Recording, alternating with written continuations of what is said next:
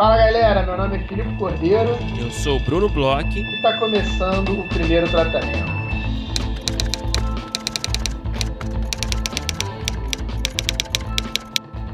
Fala, Brunão! Tudo bem? Olá, Filipe Cordeiro. Tudo bem por aqui? Como você está aí em São Paulo? Tá bem, Brunão. Tô ótimo aqui em São Paulo. É, e chegando aí nos últimos dias, nos derradeiros dias de inscrições das rodadas de negócio, né, Brunão? Chegou o momento. Chegou o fim, o ponto final aí, últimos dias. Lembrando todo mundo, ó, essa é a última chance, o último aviso que a gente dá aqui no podcast para inscrição. Vai até o dia 30 de março, até o fim do dia, dia 30 de março. É, então é isso, o tempo está acabando aí. Você que deixou para a última hora, a gente sabia que você ia fazer isso, tá? Não se preocupa, não se preocupa, não tem mago. Mas é isso, tá chegando no final aí, então você tem aí os últimos dias para inscrever seu projeto, muita gente está inscrevendo, a gente está muito feliz com o resultado, com a repercussão, muita gente falando, muita gente comentando, muita gente compartilhando nas redes sociais, enfim. Temos muitos players, temos novidades, a gente anunciou a Globo agora recentemente, né? Isso, a gente anunciou a Globo e Teleimagem, né? Teleimagem, enfim, novos players aí participando é, de forma inédita, pela primeira vez aqui na nossa rodada, que a gente fica muito feliz de ter essas parcerias. É, Bruno, eu tô de novo, né? Já falei isso várias vezes aqui, ansioso para um, né, o fim dessa, desse, desse período que a gente já começa a, a distribuir aí os, os projetos, né, pelos players, a gente começa a fazer tudo isso, mas mais ainda para encontrar a galera aí nas rodadas, bater papo, perguntar, saber como é que estão, saber se os projetos foram bem. Então é isso. Fica é aí, isso. você que está e... ouvindo na quarta-feira é, você tem aí mais um, dois dias, né? Vai até quinta-feira, meia-noite. É, a gente sempre indica que não deixe para a última hora da quinta-feira, agora que a gente já está chegando nos finalmente, né? Por conta de conexão, de tudo isso, tem ali as questões da inscrição. A gente tem é, falado com as pessoas né, que tem algum tipo de dúvida, é, tanto pelo e-mail, rodada, primeiro tratamento, arroba gmail.com, como também pelo, pelas nossas redes sociais. Então, se tiver aí qualquer dúvida também, a gente está tá respondendo Sim. todo mundo. E é isso, né, Bruno? É, e é isso. Só para dar o endereço do nosso site, também primeirotratamento.com.br. Tem lá a seção da rodada de negócio, que tem todas as regras, tem explicando toda a dinâmica, todo, todo o funcionamento da rodada, tem um regulamento, tem um formulário para você preencher, enfim explica tudo ali, como é que você faz o apoio, para onde que você faz, né? E aí fazendo o apoio você já preenche o formulário com as informações dos seus projetos, até dois projetos por roteirista inscrito. E é isso, a gente já está cansado de falar e você já está cansado de ouvir, então chega, a gente espera aí os seus projetos e estamos animados aí para a semana das rodadas, no finalzinho de maio. É isso, Brunão, eu vou, vou aqui abrir, né, abrir para os nossos ouvintes um pouco dos nossos bastidores, porque assim, a gente vai ter um papo agora, né, sobre o que, que a gente está vendo. E aí eu estava agora há pouco tempo, né, falando contigo, ah, mas você está vendo alguma coisa muito diferentona? Você está vendo alguma coisa assim que seria uma dessas dicas de Bruno Bloch, né, o hipster das séries, o cara que procura aí é, olhar para onde ninguém está olhando. E aí você é me deu uma isso. resposta curta e grossa, assim, não, não, vamos deixar para falar gravando. Então eu estou especialmente curioso para saber o que que você anda assistindo, Bruno. Olha, eu não sei se eu tenho uma dica assim imperdível. Acho que tem um bom tempo que eu não assisto assim nada que, eu, que, que me faça assim pular da cadeira, que me faça querer compartilhar com o mundo, né? É... O que eu tenho assistido, né? Acho que a gente pode levar o papo para esse caminho. É claro, assisti como todo bom roteirista e responsável, né? E, e, e, em dia, né, com as novidades, eu assisti o Last of Us, né?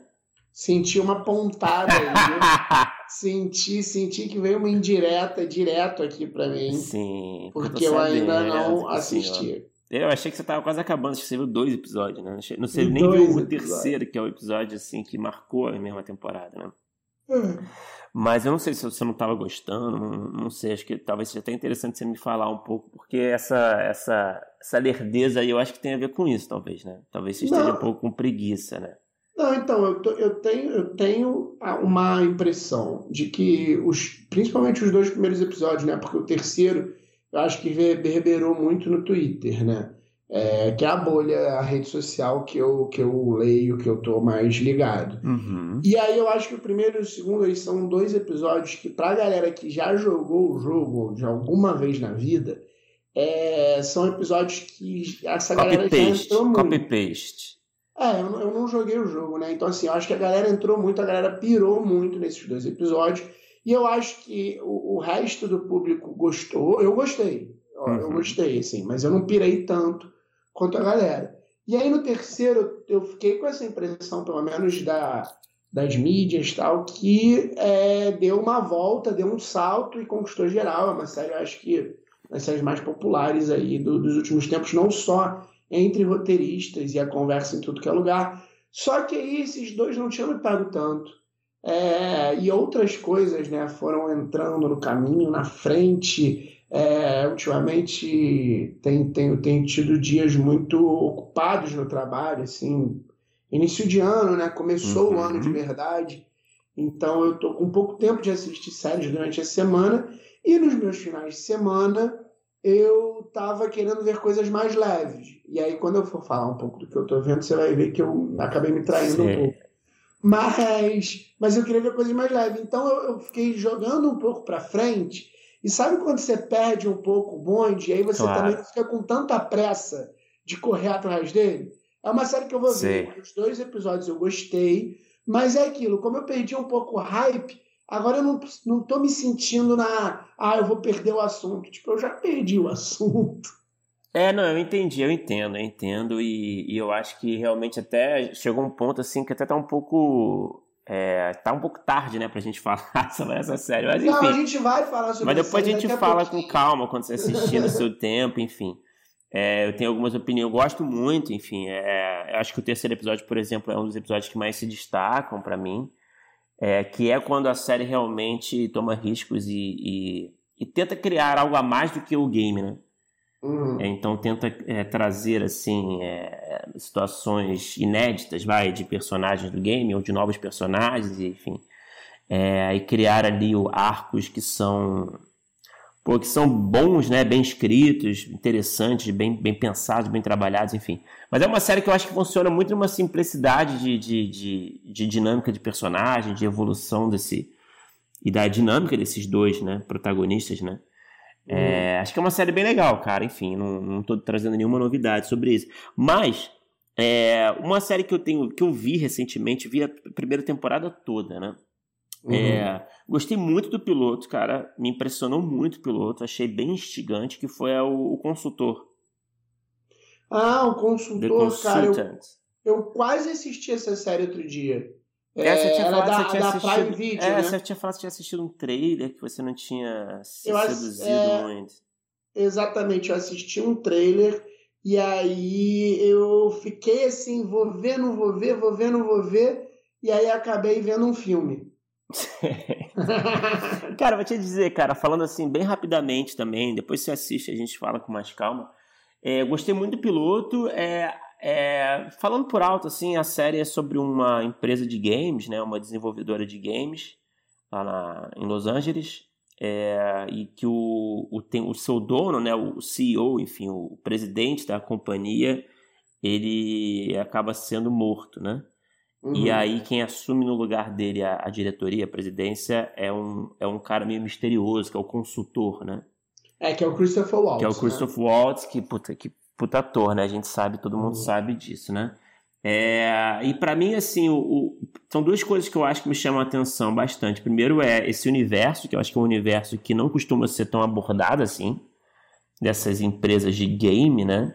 Uhum. É, até tem uma série da Apple, né? Daquele cara do It's Always Sunny, né? Que é de comédia, que eu particularmente não sou muito chegado nessa série. Mas enfim, não Sim. tem nada a ver com essa série. Myth Quest, Myth Quest, uma coisa assim, né? uhum. né? Mas enfim, eu acho que esse universo é bem interessante, é um universo diferente dos games. E esse personagem é um puta trunfo da série para mim, esse personagem de Christopher Waltz, né? Que é esse cara misterioso, você não sabe direito qual é, que é um cara intimidante, é um cara que não, não joga muito ali nas regras básicas da sociedade, né? É, eu não diria nem que ele é o protagonista da série. Ele é meio que um antagonista, né? Uhum. É, enfim, não vou falar muito para não estragar também, Mas é uma série que eu acho que. Eu fui assistindo de curiosidade para ver onde é que vai, porque essa, essa série trabalha muito nessa chave do mistério, né? Ela vai revelando algumas, algumas informações aos poucos e vai te prendendo, né? Mas eu acho que é uma série que se perde ali em muitos momentos, em, em, em escolhas meio incoerentes, que não fazem muito sentido. Eu não acho também o, a dupla de personagens protagonistas muito interessante, sabe? Sim, é... É, é... um casalzinho, né? Eu lembro que no trailer eu vi o trailer, era, são os funcionários, né? Uma menina e um menino, né? Isso, são os funcionários. Quem faz a funcionária, uhum. inclusive, é uma das atrizes do White Lotus da primeira temporada, sabe? Aquela menina que viaja com a, com a amiga. Sim, sim, sim. Hum. Aquela que, que é, fala pro cara assaltar a família, isso, né? Isso, isso. É, eu lembrava. É uma boa dela. atriz, mas enfim, é... eu acho que tem muitas questões a série, mas ela também tem, assim, muitas qualidades ela consegue... Mas, mas Bruno, uma, uma é. dúvida. Você acha que é, uma das coisas que ela se perde é nessa coisa de tentar fazer mistério demais e aí acaba ficando rocambolesco? Não, eu acho que. Eu não sei, cara. Não, não, acho que não necessariamente isso. Eu não diria isso, não. Eu diria que a parte do mistério eu acho que funciona, sabe? Uhum. É, mas eu acho que tem umas, umas coisas meio difíceis de engolir, assim, sabe? Umas, uhum. umas é, ações de personagens e conquistas de personagens que eu acho que não, não fazem muito sentido para mim. Uhum. É, a não ser que tenha alguma explicação que venha por aí em futuras temporadas para explicar, justificar como, como as coisas acontecem, né? Porque é isso, tem, é um personagem tão enigmático que ele consegue muitas coisas que parecem meio mágicas, sabe? Uhum. Ele faz as pessoas fazerem coisas meio mágicas. E beleza, a gente entende que ele é um cara persuasivo, ele é um cara que argumenta bem, ele é bom com as palavras, né? Mas, mas eu acho, um exagero. Mas eu acho que vira um exagero, cara, que me, me parece uma coisa meio mística, assim. Que eu acho hum. que na verdade não é a intenção da série, sabe? Sim. Mas enfim, tudo bem. Falei um pouco demais. Assisti também o Succession, né? Que estreou agora, que eu sei que você tá, tá, tá devendo também, né? É, mas Succession eu pretendo ver hoje ainda, porque me deram um prazo, né? Uhum. Só até amanhã para ver. Então, entre hoje e amanhã, no máximo amanhã, eu, eu verei. Porque Gostei, senão, hein? Senão eu vou tomar spoiler em grupo né, de WhatsApp, que contém certos podcasters. Então eu preciso correr atrás. Mas ó, gostei desse começo. Achei o primeiro, só para encerrar aqui, achei o primeiro episódio da quarta muito melhor que o episódio da primeiro episódio da terceira, por exemplo. Tô é, a gente... que a gente a, conversou sobre isso, né? a atrás. gente conversou sobre isso e, e, é engraçado, a gente tem um amigo em comum que não gostou, né? O Dani não. Belmonte não gostou do primeiro episódio. Vai entender. E eu até, e eu ainda não vi, né? Eu até falei para ele, cara, mas. É... E eu ainda não, não tinha ouvido né, outras opiniões, porque foi logo a primeira pessoa que eu falei sobre, sobre o Succession foi ele, ele não tinha gostado. Eu falei, cara, mas o primeiro episódio da outra temporada eu também lembro de não ter achado maravilhoso. Ele falou: não, não, foi muito melhor do que esse. Eu não sei se é uma questão de lembrança, mas eu acho que também tem isso. Ó. É uma série que ela às vezes começa num, num ritmo que quando chega lá no final, é. eu acho que está mais que provado que essa galera. É, não, tem credibilidade, né? Mas eu acho que já começou jogar. muito bem, assim, trouxe dinâmicas novas para mim, frescas, sabe? Com os uhum. personagens, com o novo cenário do tabuleiro, né? Mas enfim, é... fala aí, você, senhor Filipe de Faria, Filipe de Faria, né? Cordeiro. É, é Filipe de Faria, Cordeiro. O que, que você tem assistido aí, de bom e de ruim? Cara, antes de, de falar o que, que eu tô assistindo, eu acho que tem uma, uma observação sobre The Last of Us. Eu tive numa reunião recente com, com um canal, e aí acho uma, uma observação interessante de se pensar até, que o canal ele deu um exemplo de Last of Us para falar sobre é, tramas, né, é, vamos dizer assim, apocalípticas ou então assim, mais na fantasia. E aí deu um exemplo de Last of Us que, que talvez fosse interessante para o mercado aqui, se tivesse alguma coisa nesse lugar, que é se aproveitar, e aí eu não vi né, de todo Last of Us, mas, mas isso nos dois primeiros episódios que eu vi é bem, bem claro, assim é, se aproveitar de universos é, distópicos uhum. ou de fantasia para estabelecer e aí se aproveitar de, de, universos que eles já são talvez conhecidos, é, por exemplo, o universo dos zumbis, sei lá, o universo dos vampiros, o uhum. universo mágico e tal, que é, para fazer dramas que sejam basicamente humanos, que o grande foco não esteja nos zumbis, nos, sei lá, vampiros, nos magos. Claro. Então, que esse caminho de Last of Us é um caminho que pode funcionar para o nosso mercado BR, porque aí não precisa necessariamente de uma quantidade grande de efeitos visuais, dependendo do universo que você está é, se apoderando, se levar, é, usar esse universo para trazer dramas mais humanos e talvez um pouco menores, pode ser um caminho interessante. Então, é, como eu ouvi isso aí recentemente, eu trago aqui para o podcast, fica a dica aí, inclusive para a galera que está escrevendo projetos aí nas rodadas, se tiver alguma coisa nesse lugar, é, é um lugar aí interessante que eu ouvi gente é. no mercado falando.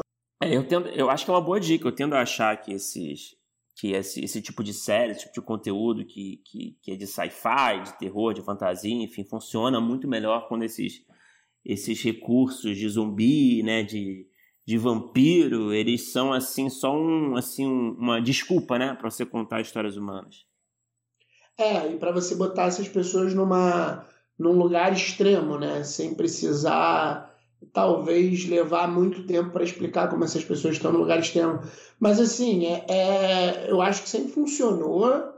É, sempre funcionou, não. Eu acho que sempre houve, né? Principalmente lá fora, séries nesse ambiente de fantasia. Eu acho que tem, sei lá, talvez um certo tipo de amadurecimento do gênero, né?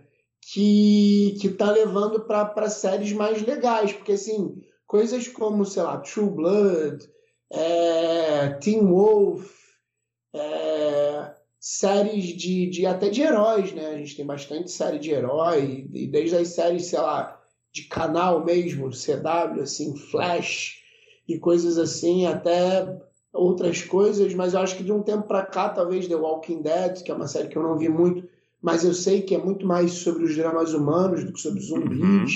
e outros produtos nesse lugar aí que de repente não são tão é, a espetacularização dos efeitos visuais, eu acho que tem cada vez mais feito sucesso. Acho que as pessoas também conhecem mais o, o, os signos né, de cada um desses universos. Acho que isso também ajuda. Mas, voltando, né, falando aí o que, que eu tenho visto. Cara, eu vi umas coisas interessantes. É, eu tenho visto muito filme, porque é, como eu estou nessa fase que eu não estou conseguindo é, ver durante a semana tanta série, ou até maratonar a série por conta né, de, de muita coisa de trabalho, às vezes, quando eu quero dar uma escapada, vamos dizer assim, de pensar durante a semana, eu tenho preferido ver filmes, porque ele acaba ali nele mesmo. A gente teve aí, né, é, essa temporada de Oscar, então teve bastante filme uhum. aí na, que, que chegou nos streams. Eu falei aqui, né, a gente falou sobre os Oscars. Eu falei sobre os filmes que eu vi recente, mas eu vi um filme que foi um filme que eu vi para não pensar, que eu sabia que era um filme que eu não ia ter que é, queimar muito a mufa, e ao mesmo tempo era um filme que ia para um lugar que, de gênero assim, que eu gosto, que eu não sei se você já viu ali também na, na Prime Video, que é o A Queda. Você já viu esse, esse anúncio desse filme? Cara, eu acho que é familiar, não é o A Queda clássico, né? É um outro Não, queda. não. É uma queda recente que na capa ali tá muito. Estão vários dias na capa ali do Prime Video, que é um, uma torre gigante com duas mulheres em cima, assim. É um filme que eu fui dar uma olhada sobre o que, que era e sabia que era exatamente um filme que eu podia ver para não precisar pensar muito.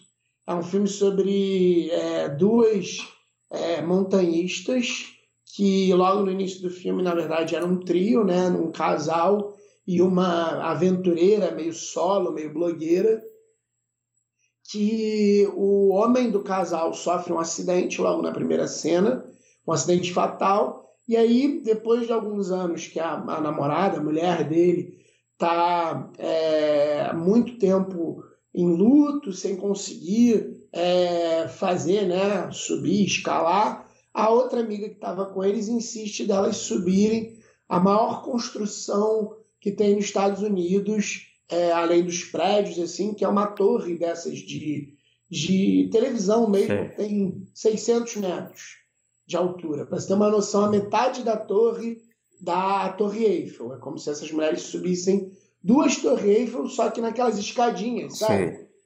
E aí é um filme que ele, ele flerta ali, ele flerta não, é um filme meio de aventura com terror, sabe?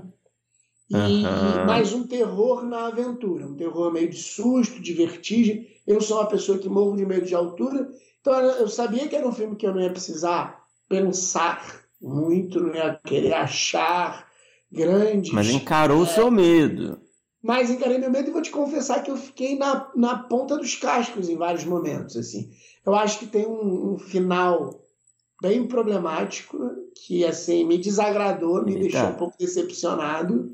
Mas eu me peguei, cara, é, em alguns momentos. Mas um final problemático, você diz, claro, sem entrar em muitos detalhes, é um final que simplesmente não, não te agradou porque você esperava outra coisa? Ou é um final que não fez sentido? É um final que. Não, é um, final, é um final que faz sentido, mas ele é um filme que ele trabalha sempre em certas expectativas, né? E, e aí é a expectativa da queda, e aí a gente tem a dificuldade de, de se libertar ali de onde elas estão. Porque o que acontece, e aí também isso é uma coisa que acontece bem no início, é que elas conseguem subir e a escada que elas estão subindo quebra e elas ficam presas Sim. numa plataforma de talvez uns 6 metros de diâmetro, 3 metros de raio, assim, e sem nada, num sol do cão no meio de um deserto. E aí ele trabalha muito com isso, o que, elas vão fazer para se livrar. Elas elas conseguem fazer várias coisas, ele te deixa algumas outras coisas para elas não ficarem só ali morrendo, elas têm que agir. É um filme que tem bastante ação, até se você for pensar que são duas personagens presas numa plataforma, mas em compensação, quando ele vai chegar no clímax que a gente vai trabalhar essa questão da queda, ou de como elas vão ser resgatadas, ou como elas vão conseguir é, descer ele me deixou um pouco desapontado. Ele resolve é, de uma forma que me deixou um pouco desapontado, mas pode ser que funcione para outras pessoas. Mas eu acho que é isso. Assim, o que ele levanta a expectativa, ele acaba não cumprindo em dois pontos para mim, mas aí Entendi. eu acho que falaria demais. Mas faz sentido, dá para entender, mas assim, é, me deixou com, com um pouco de decepção, vamos dizer assim. Entendi. Mas eu também já não esperava muito. Então, quando você não vai esperando muito, tudo é legal. E aí tem isso. É isso. Esse foi um filme que eu notei, que era um filme que eu não esperava muito, mas que eu estava segurando o ar em determinado momento. E eu acho que isso é, um, é algo de se, de se, no mínimo, é. louvar. Sabe? Claro, com certeza. É um filme muito bem feitinho, é um filme que ele consegue trabalhar essa questão do, do, do da tensão muito bem, muito bem mesmo. Eu fiquei assim, é, um, principalmente assim, o primeiro e o segundo ato são muito tensos e, e, e com muito pouco, assim. Interessante até. Você me surpreendeu. Eu achei que você estava assistindo só, reassistindo o Leftovers. É, né? Então, eu ainda nem tinha falado sobre isso. E eu tô reassistindo Leftovers. É, que é uma coisa leve. é, cara, eu, eu, outro dia eu fiquei curioso com uma questão de Leftovers, aí fui ver um pouquinho do primeiro episódio e aí, cara, eu já tô no primeiro episódio da última temporada, em coisa de uma semana, Caralho. duas semanas. É. Já tô chegando no final. É, porque, cara, sabe uma coisa? Eu, eu, eu, acho que você lembra bem, tem os episódios do padre, né?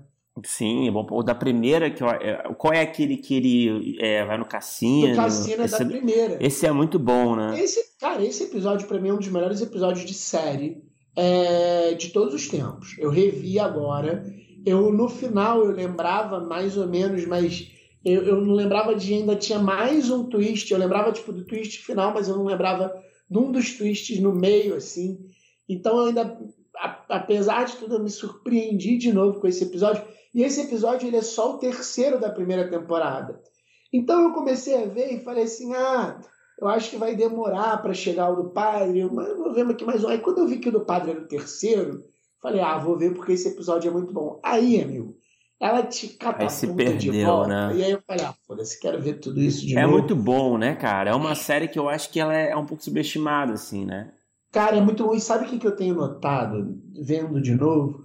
É que, assim, os personagens, eles, eles, eles têm é, muita tridimensionalidade e, assim, eles são muito é, claros no que eles querem e às vezes isso se tornam conflitos muito fortes e ao mesmo tempo muito familiares. Então, assim, é, esse padre, ele é um cara que ele, ele tem uma fé praticamente inabalável, inabalável. Ele, talvez ele seja o personagem que ele tem mais fé, mais crença no que ele está fazendo ali.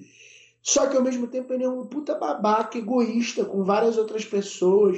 Um cara que ele se perde muitas vezes por conta dessa fé inabalável dele. Então, mesmo que você ache o personagem um babaca, você louva quase que ele. E aí na segunda temporada tem aquele cara que é o bombeiro, não sei se você lembra bem, que ele também é um puta personagem. Qual temporada assim, segunda, você falou? Na segunda temporada. Que é, que é a melhor, né? É minha, a, a, de, a Miracle, o nome da cidade? Miracle, Miracle. Pra mim, essa é a melhor temporada das três. É, eu acho que a terceira, eu acho todas muito boas, mas eu tô vendo a terceira, mas assim, é, a terceira tem umas coisas, tem mais viagens. Tem um episódio do padre que ele, eles estão meio que numa espécie de arca, é, que eles fazem uns paralelos com a arca de Noé, que eles estão indo pra Austrália. Mas assim, é, voltando a esse personagem que é o bombeiro lá de Miracle, o cara, ele no primeiro episódio, ele se desenha um puta vilão e que em determinado momento você tá entendendo qual é a pira dele e ele acaba sendo péssimo pros personagens que você torce, tanto pro protagonista quanto pro padre. Ele é um cara super perigoso em determinado lugar, porque ele tem aquela coisa, né? Ele não acredita que existem, existam milagres em Miracle. Então, quando ele vem alguém é, que ele considera charlatão ele simplesmente queima a casa da pessoa, espanca as pessoas e, e ele perde a filha ali nos primeiros episódios. ele é um cara que é muito descrente e tem toda uma tensão. E aí, quando você chega no, no meio, no final, você fala assim: beleza, esse cara não vale nada, mas eu entendo exatamente as intenções dele, eu entendo a moral dele, sabe, dentro desse mundo é, louco e meio é, bizarro, né, do The Leftovers. Então, assim, é uma série que eu vendo novamente, eu me sinto novamente embasbacado com essa série. Não, é impressionante mesmo. A qualidade do roteiro né, do Damon Lindelof é. é uma coisa de maluco, né, cara? Esse, muitos episódios também independentes, né, assim, de personagens secundários, né, focados Muito. nesses personagens e, e, e foda-se, né, o resto do elenco ali, né? É, é, é, engraçado porque é uma personagem que tem claramente um protagonista e claramente esse protagonista ele tem uma quase que co-protagonista, né? E a Nora, existem... né? A Nora, é, a Nora. Pode crer, tá, tá, voltando aos poucos. É, ela tem um arco que ela tem talvez, ela tem talvez não, ela tem menos tempo de tela com certeza do que o Justin Terror, né? O, o como é que é o nome dele? É o, o delegado, né? Sim.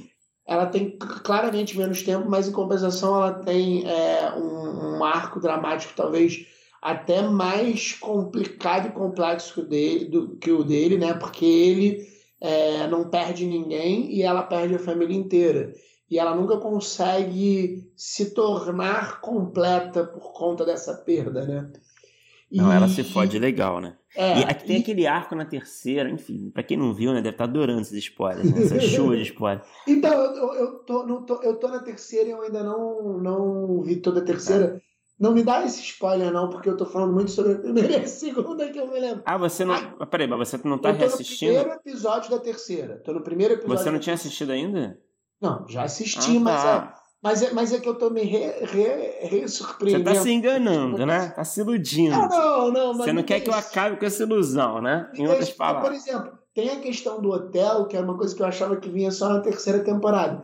E ela vem na segunda, então foi meio surpreendente para mim mas eu, o que você está falando eu acho que é muito interessante, que assim, ele tem esses personagens que eles são claramente protagonistas e tem vários episódios que você tem um deslocamento, que você tem algum... Pô, o primeiro episódio da segunda temporada, os personagens principais, eles simplesmente não aparecem. Você vê no finalzinho do episódio eles chegando e dando um tchau e é toda centrada numa família que você nunca viu, que é a família do bombeiro lá em Miracle.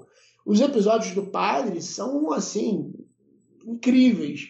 Ele tem uma, um, um certo tipo de maleabilidade ali com estrutura, com é, a forma de contar, a forma de dividir as tramas, que eu confesso que eu não, hoje em dia, né, lendo muitos roteiros e trabalhando talvez no outro lado assim de da bancada, né, tendo que ler e, e passar para os canais, eu confesso que eu não sei se eu teria tanta coragem e, e tem que estar tá muito maduro e muito seguro para escrever com tanta liberdade assim. É, então... é, uma, é uma série que se encaixa bem no segundo campo, né? Nessa, é. nossa, nessa é, essa referência assim, mais Carvalete lá de roteiraria.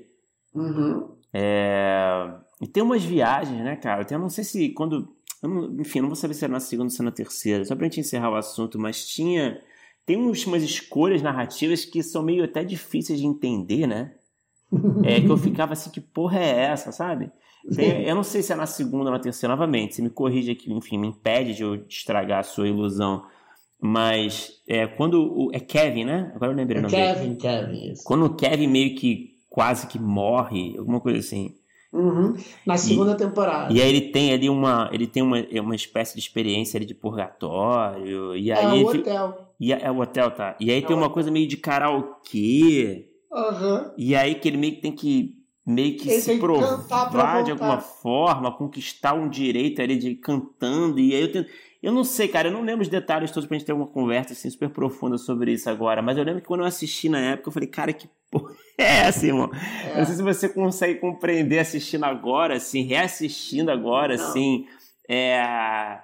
Sei lá, tentar entender um pouco assim, as escolhas que eu achei muito malucas na época. Achei instigantes, mas achei muito malucas. Cara, tem duas coisas que, que essa série faz, mas a primeira, nesse lugar que você está falando, é essa cena eu vi agora há pouco tempo, ela é bem no final da segunda temporada. É, esse hotel ele vira uma espécie de limbo, e agora, ó, a galera que está aí é, vai pela conta total aqui, né? É, é, é, uma espécie de limbo, né? Que ele precisa enfrentar é, a, a mulher lá que está azucrinando a vida dele. Que é a melhor personagem de todos, né? Que, ela, que, aquela... que é a chefe né, da, da, das Reminiscent Guilty, né? Isso, a... isso aquele grupo lá que é demais, né? Que dá, é. dá vontade de se fantasiar, né? Ninguém entender essa referência, mas festa fantasia na época, nossa, dá uma vontade de, de, daquele grupo, né? De branco, né? Anotando, fumando, e anotando. e anotando tudo sem falar nada. Era minha fantasia dos sonhos, cara. Ninguém entendeu, logicamente, mas é isso, né? Essa é a vida, né? Mas aí ele vai uma vez, pela primeira vez nesse limbo, e ele tem uma mega jornada que que é, é quase que comum. Ele enfrenta, tem uma coisa de poço, cai. Mas é uma jornada muito louca nas é escolhas, Não, né? mas calma, mas ele enfrenta, cai e aí a gente tem uma. É, é tudo muito louco, mas ele tem uma volta que é uma volta que você fala, beleza, ele passou por uma provação muito bizarra. E aí depois tem esse momento, que é o que você está falando, ele toma um tiro do, do, do bombeiro, porque o bombeiro ele é um, um um, ele flerta com um vilão, mas nessa série é difícil dizer se alguém é realmente algum vilão. E aí ele ele chega num lugar que tá rolando um karaokê, inclusive o cara fala para ele assim: "Você quer voltar a cantar lá?" Ele: "Como assim?" Ele é pequeno para você cantar? É, você acha que é muito simples? Você tem o direito de voltar que os outros não estão aqui, você vai questionar, não sei. E o cara, ele, ele meio que quase que tem uma, uma metalinguagem, eles notam um pouco da doideira que isso é, mas é tão, é tão de explodir a cabeça assim, e, e, é, e é, isso, a gente está numa regra ali que, que não é bem explicada, e aí é onde eu ia chegar também, que é uma coisa que é muito legal do, do Leftovers, né? É uma série que eu estou reassistindo e a, calhou de ter uma coincidência que eu encontrei com o, a Helena e o Giovanni do Marieta, né? Que eles estão vendo pela primeira vez. E eles estão exatamente onde eu estou. Eles falaram assim: ah, mas eles vão responder as perguntas. E aí eu falei para eles, cara, eu, a, a série ela tem um final bem satisfatório, mas ela tem várias coisas que ela não se preocupa nem um pouco em te explicar. E ao mesmo tempo ela é satisfatória. Então tem muitos momentos, por exemplo, o Kevin ele tem dezenas de momentos que ele perde a memória na série. E ela não faz questão de é, você, como espectador, saber o que, que aconteceu quando ele perde a memória, quando você está junto com ele, você tem a experiência de ter a memória igual a dele. Você só, só tem ali os momentos que ele está aparentemente acordado e que alguém fala para ele, ué, mas você estava matando comigo cachorro ontem. Ah, pode ter, tem isso assim. também, né? E você isso não é sabe, e você não sabe realmente o que aconteceu e você não vai saber. É. Sério, ela fala, Dani, se você está Aqui você está perto do Kevin, você vai ter essa experiência e bola para frente. Outras coisas, como por exemplo, é, os próprios ali, Reminiscent Guilt ali, eles mesmos divergem entre eles porque da, da, da, ali dos dogmas que ele tem, porque que eles fumam, que não sei o quê. E é uma coisa que, assim, um pergunta para outro, um discute com o outro, e assim, não vai ficar respondido. É, e é um pouco do te jogar, é uma forma, eu sinto dela, te jogar também como espectador, mas para você também sentir um pouco de como esse, esse, essa nova configuração ela tá caótica. Então tem na primeira temporada aquele cara que abraça as pessoas para tirar a dor. Em algum momento parece que funciona, em outro parece que não funciona. Ele tem uma morte que ele parece que ele acredita naquilo ali, ao mesmo tempo ele é um puta babaca que é, transa com todas as asiáticas. Então, assim, ela tem vários momentos que ela deixa para você, que o, tanto os personagens quanto você estão em dúvida. E aí ele te deixa na mesma dúvida, ele não, não, não se preocupa em te explicar. Mas, ao mesmo tempo, as coisas que interessam para você entender o universo, para você entender o que, que é importante para aqueles personagens encararem, ela vai lá e encara, ela vai lá e, e, uhum. e enfrenta, ela não deixa em aberto. Ela tem a lógica dela, mas ela, para mim, ela é bem satisfatória, sabe? Sim. Apesar de não responder uma penca de coisa e ao mesmo tempo não ser necessariamente ponta solta. Sei, não, eu concordo contigo, né? Na verdade, o Damon Lindelof pegou a experiência do Lost de não responder porra nenhuma e, e, e criou um, é, junto ali do autor, né, do livro, uhum. do Leftovers, ele aperfeiçoou, né? Esse, é, é, esse é formato, digamos, essa proposta, digamos assim, né? É. é mas de uma forma muito mais ousada, né? Ousada e satisfatória também, para não chegarem no final e ninguém gostar, né? É, mas. Eu acho que o final de Leftovers é muito bom. É Tom Perrota, né? O autor. Tom Perrota. É, eu, não, eu não lembro particularmente de ter gostado assim. Assim, gostei do final, não lembro de ter me impactado pra caralho, assim, de ter achado um puta final, confesso. Nossa, eu acho o último episódio. Eu, eu lembro do último episódio ainda, mesmo sem ter visto. Eu acho lindo aquele último episódio. Ah, eu, achei acho... legal também, sim, tem, enfim, tem... vou parar de falar, cara, eu ia começar a entrar nos detalhes é, do que eu lembro também, né? Mas depois a gente conversa melhor sobre isso, talvez até fazendo um episódio especial, não sei. Pode, vamos ver se a galera aí tiver afim de, de quando terminar Leftovers, a gente pode fazer de repente Leftovers, tem The Last of Us, a galera fala aí pra gente, porque acabou que virou bastante sobre não, Leftovers. É. Mas vamos falar sobre o nosso convidado de hoje, Brunão, porque a gente vamos. se esticou. A Depois gente de 40 minutos. a gente teve um papo com um cara que é um nerdão, então acho que talvez esses assuntos que a gente Talvez ele não pule, né, pra conversa Talvez dele. ele não pule essa conversa. Talvez ele seja o primeiro. a gente conversou com um cara que ele acabou escrevendo aí uma das coisas uma das coisas mais interessantes em termos de gênero, uma das coisas que a gente até falou aqui, de certa forma, nesse, nessa cabeça, uma coisa de brincar com o multiverso, no Mila no multiverso. Um cara que conversou, inclusive, sobre processos dele, até crenças dele, sobre personagens, sobre é, transformação de personagem, que foi muito interessante, falou coisas bem diferentonas Conta aí, Brunão, com quem que a gente conversou? A gente teve o prazer de conversar com Cássio Koshikumo, que é roteirista e co-criador da série Mila no Multiverso. Também escreveu projetos, só para citar alguns, como 3%, Júri os Fantasmas, Sentença, Rio Heroes. É, escreveu também SOS Fada Manu, enfim, escreveu várias séries de diferentes gêneros, diferentes formatos. A gente falou bastante sobre gênero, né?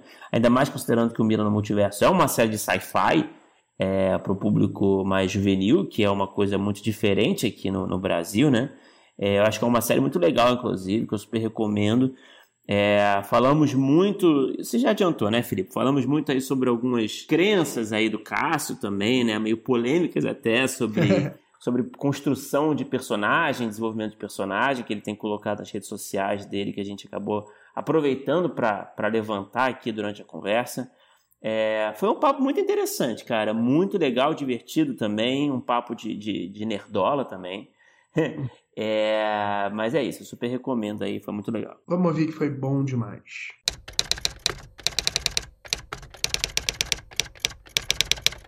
Cássio, seja muito bem-vindo, cara, para o meu tratamento. Prazer falar contigo. Gente, o prazer é meu. Agradeço muito o convite aí. E vamos lá, vamos conversar. Muito obrigado por, por me, me receberem. Cássio, é, para começar nosso papo, cara, é sempre legal, é sempre muito interessante a gente falar um pouco do começo da trajetória né, dos nossos convidados. Então, eu queria entender um pouco melhor assim o começo. Eu sei que você esteve assim fazendo parte da equipe de roteiro de uma das primeiras, uma das primeiras séries que rolaram aqui, né? É, sim, você estava bem no comecinho desse movimento de série, né? Ainda lá no, quando ainda não, não tinha assim uma não era assim muito uma realidade, né? O nosso mercado é, de, de, para roteiristas, né? Mas eu queria entender, assim, voltando até um pouco antes, é, como é que foi esse começo para você de, de, trajetória mesmo como roteirista? Você, é, você, como é que você foi parar nesse mundo? Era uma coisa que você sempre quis fazer? É uma coisa que o destino te colocou? Queria que você falasse um pouquinho desse, desse início. Não, vamos embora. É, foi assim, eu sempre gostei muito da ideia de escrever e era na época do colégio, né, até antes, era literatura, né? Eu escrevia uns textos, umas coisas assim, e eu sempre tinha a ideia de é, escrever livros. É, aí quando chegou o momento de pensar em vestibular, essas coisas, eu fui ver, né, o que, que dava para fazer com essa minha vontade de escrever a, a primeira coisa que eu fui ver era é, se um curso de letras fazia sentido, e aí imediatamente ficou claro que não, é, que curso de, de letras não é muito para quem quer escrever, né? Mas uma coisa bem mais acadêmica.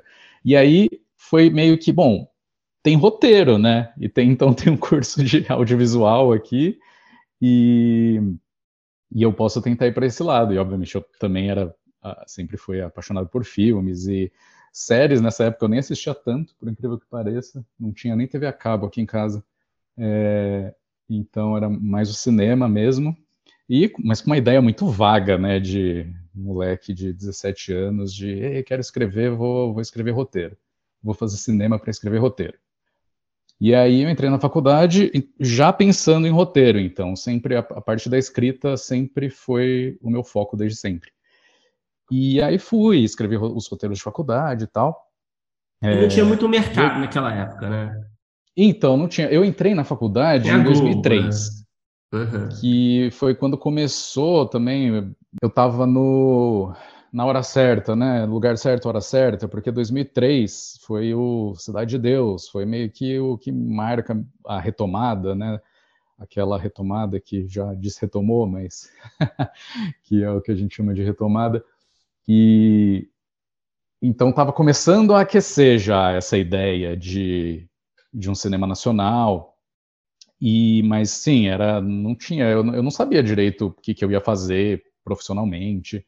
Eu só estava indo nessa de querer escrever.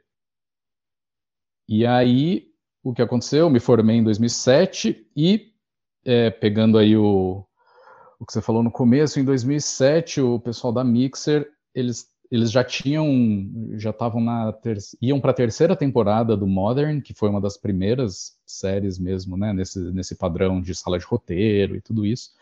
É uma produtora independente. E eles estavam começando a desenvolver os roteiros do Descolados, que foi uma série que eventualmente passou na MTV.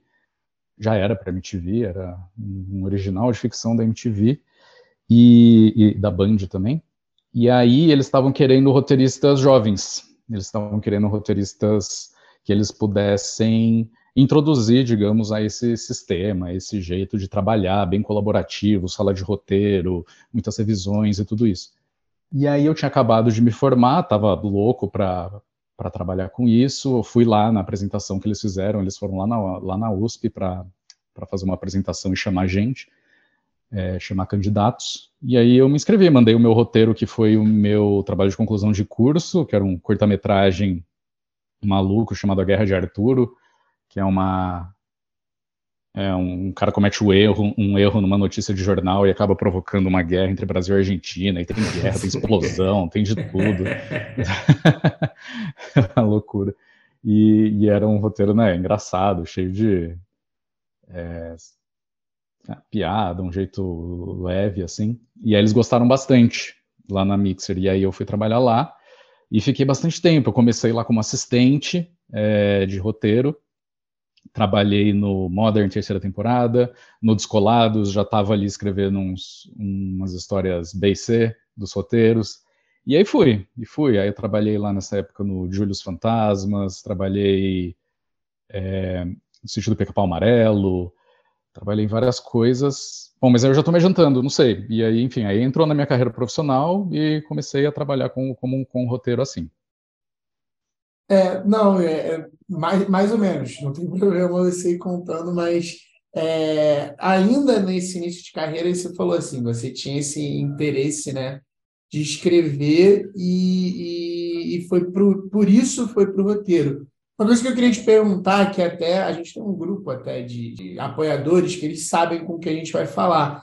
E aí, deixa eu até ver quem foi que mandou essa pergunta, mas por conta desse seu início, é, eu queria perguntar até o que o Plínio fez essa pergunta. Você já fez drama, comédia infantil, ficção científica, a gente vai falar bastante, acho, até sobre ficção científica aqui. E aí eu queria saber, é, já que a gente está falando desse início, se tinha, você tinha algum, algum tipo de vontade de trabalhar com algum tipo de gênero, porque é isso, né? O Bruno falou bem, você pegou ali Modern, que eu acho que foi uma das primeiras salas de roteiro é, aqui do Brasil, assim, principalmente fora de, da Globo, né? Acho que em termos de série, fora da Globo deve ter sido uma das primeiras coisas mesmo.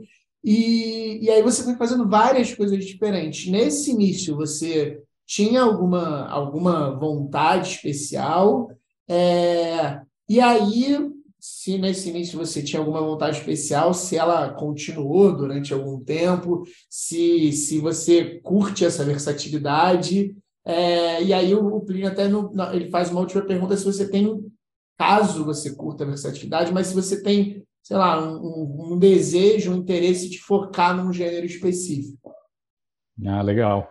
É, eu tenho a minha, digamos, paixão desde sempre é a ficção especulativa, né? Um termo meio geral para ficção científica, fantasia. Então, e, e, no geral, eu sempre gostei dessa ideia de uma obra, uma obra audiovisual que, que, que atingisse bastante público, né? Eu gosto de pessoas assistindo e então coisas comerciais, digamos, de público, não sei se, é, se são os termos melhores. E eu sempre quis essa coisa é, bem, talvez indo mais para o entretenimento, né? É, e que era uma coisa, historicamente, quando eu entrei na faculdade de cinema, por exemplo, o cinema, é, eu entrei no audiovisual, né, já estava mudando bastante o perfil. Quando era cinema e, cinema e cinema e TV, eu acho, ou só cinema na USP, eu não sei, é, ainda era um perfil mais aquela coisa de arte, de, é, né, bem, bem pouco comercial mesmo. E eu sempre fui para esse lado mais. Então, um dos meus trabalhos na faculdade é o Honra Lavada com Sangue, que é uma, tem uma luta de Kung Fu muito louca, e é uma comédia de Kung Fu. E, e, foi sempre pautado nisso, de não é que eu sou apaixonado por lutas de Kung Fu, apesar de gostar muito, mas não era uma coisa que, que eu falei, não, sempre quis fazer um filme de Kung Fu. Uhum. Era mais um, não, eu quero fazer um filme que, que a galera curte assistir, sabe? E, e que seja divertido. Então eu sempre fui para esse lado. E nessa questão dos gêneros, é essa coisa da, da ficção especulativa, ficção científica, fantasia. Eu sempre gostei bastante disso. Quando eu comecei a, a, trabalhar, eu acabei fazendo bastante coisa infantil e infanto-juvenil. Isso nunca foi um, um foco, nunca foi uma coisa que eu planejei, só que foi uma coisa que eu acabei adorando fazer e acabei me dando muito bem. Então, hoje em dia, é uma coisa que eu tomei para mim, sabe? De, de fazer essas coisas. É... inclusive, eu me divirto com a ideia de trazer as, os conceitos e umas maluquices da ficção especulativa para esse universo infantil. Eu sei que tem um monte de gente que faz isso, né? Um monte de, de obras que fazem isso. Não estou falando que, que eu sou um, um pioneiro nem nada mas eu gosto dessa mistura, né? E eu, a gente falou do Mila, o Mila foi bastante isso, né? Foi, foi uma combinação, eu acho, dessas diferentes influências e diferentes é, caminhos que a minha carreira percorreu e foi muito legal que elas se juntaram todas no Mila. Então a coisa do infanto-juvenil, que não foi uma coisa planejada, mais a coisa da ficção científica e da fantasia e que é difícil de produzir, né? Não é tão fácil de, de alguma algum canal, algum streaming bancar, porque é caro, é, você tem que fazer efeito especial, criar sets, não é como uma uma, uma série realista que dá para filmar em locações e, e, e tudo certo. Então, o Mila foi meio é um representante muito legal assim de, das coisas que eu gosto na, na minha carreira e nos meus, nos meus gostos pessoais. E, Cássio, aproveitando essa pergunta que o, que o Filipe fez, ele pegou carona na pergunta do Pliny, né? É, essa coisa dos gêneros, como é que você enxerga, assim, a sua, a sua posição, assim, no mercado hoje em dia? Que a gente sabe como é que é, né? A gente sabe que os roteiristas acabam meio que se colocando em caixinhas, talvez, vai sendo colocados, né? melhor dizendo, é, pelo mercado, né? Ah, eu preciso de alguém que escreve, uhum. sei lá, comédia, então eu vou procurar essa pessoa aqui que tem trabalho de comédia no currículo. É, para dar um exemplo, você tem experiência com vários gêneros diferentes, já fez de tudo, basicamente, você não fez western, talvez? É, acho que não. Mas é, ainda. Né? Mas como é que você enxerga? Você acha que isso é uma questão, assim? Você acha que isso te atrapalha de alguma forma ou te ajuda essa versatilidade, assim, falando bem em termos de mercado, de conseguir oportunidade? Como é que você enxerga isso? Sim, não, é excelente pergunta, é uma coisa que anda bastante na minha cabeça. É... Tem dois lados. Eu acho que tem um lado que me atrapalha sim, porque eu não sou necessariamente ah, o cara da ficção científica. Então, putz, isso aqui tem alguma coisa de. É o Pedro Aguilera. Né? É, exatamente, é. Então, vamos chamar o Cássio. Eu não sou exatamente o cara do, do infantil. Não é, ah, a gente tem aqui uma série público 8 a 12 anos, vamos chamar o Cássio.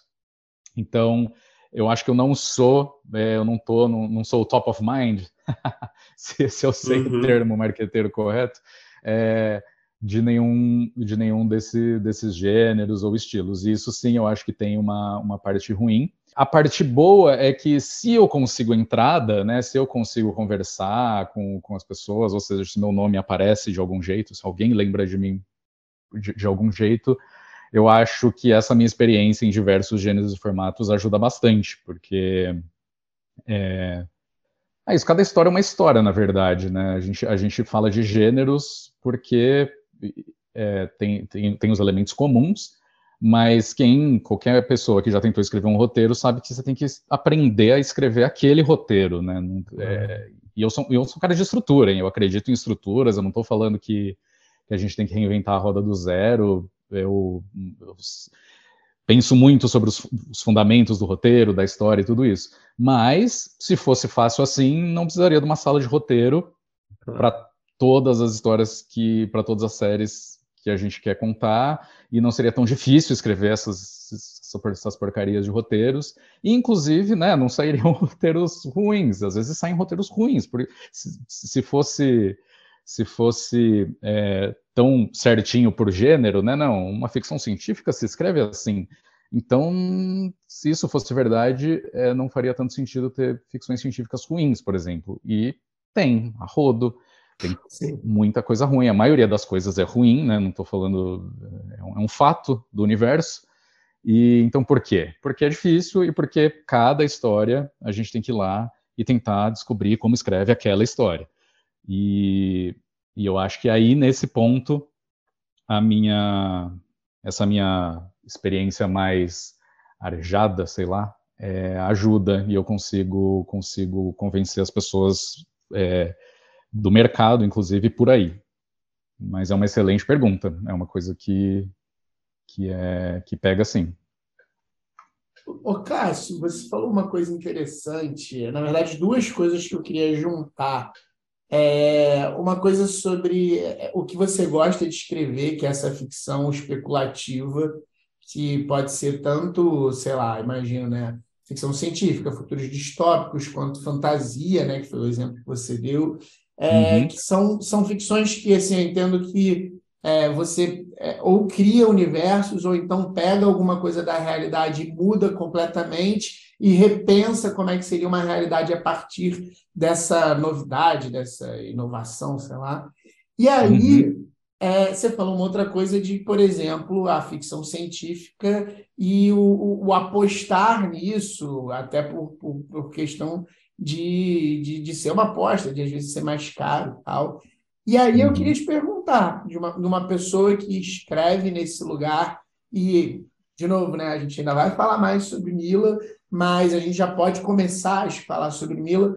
É, é um estilo de escrita que ele parte é, de, de uma coisa que, que já precisa ser criada. Como é que você vê o, o mercado? Como é que talvez, é, com exemplos, talvez de Mila até, outros exemplos, para esse tipo de ficção, que, que, ela, que ela já depende de algum elemento que, que às vezes é um pouco estranho às ficções que a gente está acostumado. Eu acho que a gente tem uma, uma cultura que vem de um certo tipo de realismo que uhum. não necessariamente é, é, é, um realismo narrativo, a gente às vezes vai para um melodrama que nada tem de realismo com, com, com questões, sim, sei sim. lá, de dia a dia, uhum. mas em compensação é, é, muito real no tipo, não vai ter um, é, um apocalipse, não vai ter, não vai ter nem um, um, um eclipse solar, é. sabe?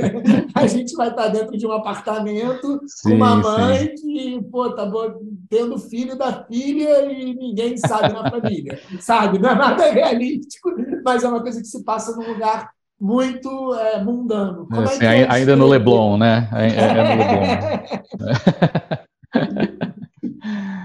é, também é uma coisa que eu ando tendo que pensar muito por essa questão mesmo, né, de criar novos projetos e, e o que, que, que é legal de propor no, no mercado agora. Eu, eu vou falar, olha, é a minha percepção, e eu só falo isso para ninguém sair uh, tomando decisão de carreira baseado no que eu vou falar, tá? Isso são as minhas percepções, é, que eu nem sei se eu sou a, a melhor, a pessoa mais perspectiva, perspicaz para esse tipo de coisa, de mercado e tal. Mas uh, duas coisas. Uma, por um lado, eu ando sentindo que os players em geral, canais, é, distribuidoras, eles estão gostando bastante de premissas que já chamem atenção imediatamente, assim, de um jeito muito forte. É, isso é meio pode parecer meio óbvio, mas se a gente pensa, por exemplo, em, sei lá, Friends, né, que é um fenômeno aí de, do, de, de eras passadas, né? mas como que você vende Friends, né? Qual que é a, a premissinha? Ah, são amigos, começando a vida em Nova York e tomando café. E é uma comédia. Isso depende totalmente da execução, no sentido de poderia ser uma série totalmente não é um esquecível. High concept, né? Não é exatamente. Não um é exatamente, concept. sim, exatamente. A tradução é, é, não é o high concept. E hoje em dia eu acho que as pessoas estão uh, querendo muito high concept. E nesse aspecto, é, a ficção científica, né, a ficção especulativa pode é, trazer coisas legais e coisas impactantes, porque você tem essa liberdade, mas também é uma, digamos, responsabilidade, né? Porque se tudo vale, é mais difícil você medir, né? Medir a mão. E, mas você tem essa possibilidade de chegar em uma linha e propor alguma coisa que vai chamar a atenção e vai é, interessar quem, quem, quem estiver lendo o seu projeto. Essa é a parte positiva. A parte, a parte ruim é que, sim, eu acho que não só a gente tem essa tradição, como agora está é, tá tendo um retorno a isso. E eu não sei se é só é, no Brasil, mas, bom, vendo de algumas décadas para cá, né, os realities tomaram conta de uma porcentagem muito grande da, do tempo de tela e eles são muito mais baratos de fazer e então financeiramente é, costuma, eu acredito, a não, a não, ser lógico que você faça uma coisa que exploda, tipo The Last of Us e sei lá Stranger Things, mas costuma dar um retorno mais fácil, mais garantido. Então, por questões puramente financeiras, é, as coisas estão tendendo a ir para esse lado, inclusive na ficção. Falei de reality, mas inclusive na ficção. Então, coisas mais é, baratas em todo sentido, né? Tanto de você não vai ter que construir um cenário e também você não vai ter que vender para o espectador todo o, seu mundo novo que você construiu, que pode deixar ele meio confuso, pode não sei o quê. Existe um trabalho aí que é, eu acho que os players estão buscando eliminar ou minimizar. Então, é, esse é o ponto negativo dessa de tentar trabalhar nesse gênero. Mas lógico, de novo, pelo amor de Deus, ninguém se baseie nisso para tomar nenhuma decisão importante e, e pode ser que pode ser que o The Last of Us agora tenha convencido todos os executivos dos maiores canais de que não, cara, vamos fazer aí uma história de e... fazer uma história de fundo. É, exatamente. então vai saber. Mas a, o que eu tô ando percebendo por enquanto e a minha a minha visão do, de como o mercado tá, tá mais ou menos nesse caminho aí. É, Cássio, eu vou aproveitar e levar lá para o Mila já, né? Que o povo quer saber, né? É que tá na boca do povo. É, queria que você falasse um pouco assim, como é que surgiu a ideia do projeto? Foi um projeto concebido por você, pela, pela Janaína também? Sim, sim. É, foi é uma história, uma história é, cheia de cheia de elementos. Tá. Mas eu posso contar ela.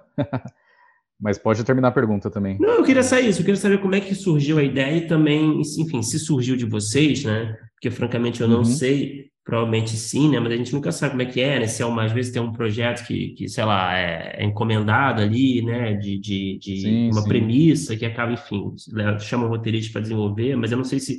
Queria saber se surgiu de vocês e como é que surgiu, se foi o caso. E, e, se foi o caso também, como é que foi levar ao mercado, essa coisa de pitching, quanto você se sentia vontade para falar assim de bastidor, que eu acho que é sempre interessante, porque foi uma história vitoriosa, né? Sim, é, essa parte do, do, do, de pitching eu já vou adiantando que não vai ter muito, porque foi assim. É, eu falei que eu não era o, o, a primeira, primeira ideia muito de muita coisa, mas nessa ideia, coisa de ficção científica, assim, de uh, esse tipo de high concept, lembraram de mim, porque lá na boutique eles estavam, foi uma ideia que surgiu lá da boutique, de fazer, explorar essa, esse conceito de multiverso. É, mas assim, não, é, não tinha ainda, eu acho que eles tentaram é, alguns caminhos com outras pessoas até, mas eu conheço bem pouco dessa história passada. E então eles chegaram e falaram: Ó, tenta você, porque você, você é nerd e você gosta dessas coisas. Tenta. tenta aí fazer mas era, mas... alguma coisa. Sim, não, não, só, só uma pergunta adicional sobre isso.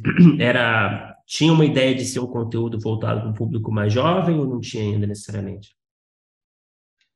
Hum, nossa, estou tentando me lembrar. Eu acho, eu acho que tinha. Ah, tudo bem. Mas eu acho que a gente foi, não, é eu acho que a gente foi diminuindo um pouco a faixa etária à medida que a gente foi, tá. foi uhum. desenvolvendo teve todo um processo disso aí também.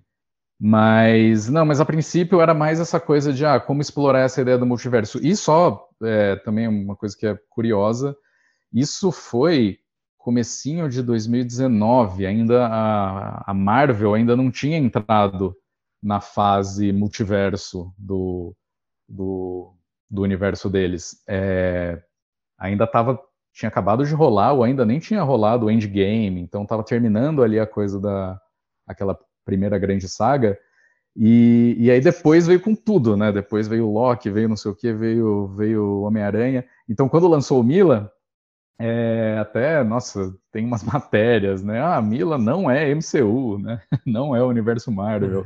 É, porque todo mundo acha que, ainda mais estando na Disney, mas a gente não foi não foi uma coisa da gente tentar surfar a onda nem nada. Foi essa, essa ideia de, ó, tenta explorar multiverso. E aí eu fiquei um tempo trabalhando sozinho nisso, assim, com conversas com a boutique, mas o, quem estava tocando era eu. E aí eu já criei bastante coisa, várias das dinâmicas entre, é, entre as personagens e é, e, e, essa coisa mais mais nerd mesmo, de como funciona isso aqui, né? Como funciona a viagem, é, vai ter duplo, não vai porque isso era uma questão de quando você lida com universos paralelos. E aí eu vou para o universo paralelo 2. Eu vou encontrar com o Cássio de lá, e aí entra uma questão de grana, de você ter que fazer efeito especial uhum. toda vez que os Cássios vão interagir. Então, é, e também, ah, sempre pesa, né, no sentido de vai ser um momento importante toda vez que eu encontrar o Cássio novo. E aí a gente foi, e aí a gente acabou chegando nessa ideia da viagem de consciência, mas aí, ah, como que acontece?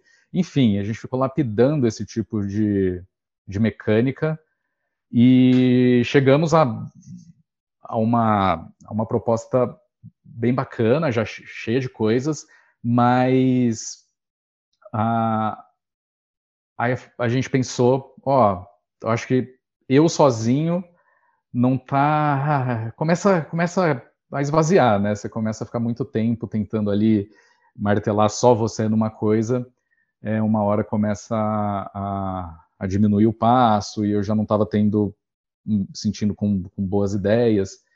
E aí nisso é, foi uma proposta da, da, da, então produtora lá da, da boutique, é, que trabalhava na boutique, falou: Ah, tem a Janaína. E eu não conhecia a Janaína ainda. É, a gente nunca tinha trabalhado junto, eu não conhecia ela. E ela falou: Ah, Janaína, é, você topa? Eu falei: Claro, vamos, vamos que vamos. E aí eu conheci a Janaína e a gente fez uma parceria super legal. E, e com a Janaína, daí a gente desenvolveu, é, redesenvolveu e desenvolveu muito mais coisas. E te, então teve toda uma segunda etapa aí de, de criação bem bem fértil e bem intensa. E, e ainda, nossa, essa série, essa série passou por versões, viu? Vou te dizer que às vezes a gente para e lembra de umas coisas que, assim, Sim. assim, a gente tinha certeza que ia ficar, sabe? Pô, a cena da caverna, cara. Tinha a cena da caverna em que a caverna começava a desmoronar, sabe? E, e todos os cristais da caverna começavam a brilhar e não sei o que. Tipo, era, um, era uma loucura. E, e tinha isso. E, e aí, por, pelo desenvolvimento natural do projeto, várias questões de tanto produção, orçamento, mas também de, ah, será que isso está funcionando, não está? E, e, as coisas vão mudando. Mas, então foi isso, foi, foram essas, essas duas principais etapas, e mas com, com outras também. Aí a gente apresentou para o canal, e aí o canal sempre tem, algum, sempre tem questões também. Aí entrou a Renata, a Renata foi a nossa é, terceira mosqueteira de ela participou da Renata Cochin, ela participou da, da sala de roteiro era nós três basicamente eu a Janaína e a Renata então a parte de criação assim das histórias dos episódios mesmo da escaleta é, a gente fez os, os, três juntos. E foi isso foi um processo bem longo. É, deu para ver bastante que todas essas questões da, das mecânicas, né, do, do, do multiverso, das, da, da, viagem, dos operadores, de como, como que eles querem destruir os universos e toda essa mitologia, né, da, da série, a gente quebrou bastante a cabeça para fazer. E também toda essa parte é, emocional da, da busca da Mila pela mãe, isso foi uma coisa que foi surgindo meio aos poucos também e qual era o objetivo da Mila, né, nessa, nessa grande aventura dela. Então acho que a gente conseguiu chegar nessa coisa bem legal dessa relação com a mãe que achei que funcionou super bem. Então foi foi isso, foi isso.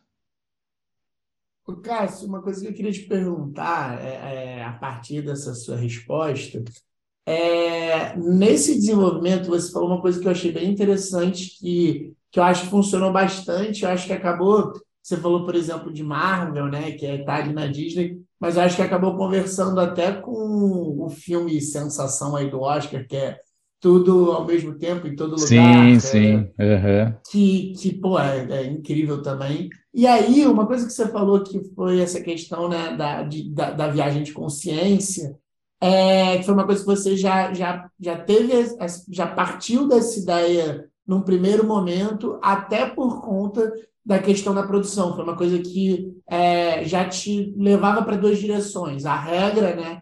do, do, do universo que você está ali criando, do multiverso, na verdade, que você está criando, e, e já ajuda na produção. Eu queria saber, e eu queria saber, inclusive, assim, para esse tipo de história, é, quando que você acha que é, começa essa preocupação em relação a questões de produção? Porque é isso, a gente a gente está num mercado que a gente não tem dinheiro da Marvel. Isso a gente tem uhum. que a gente tem que saber, né?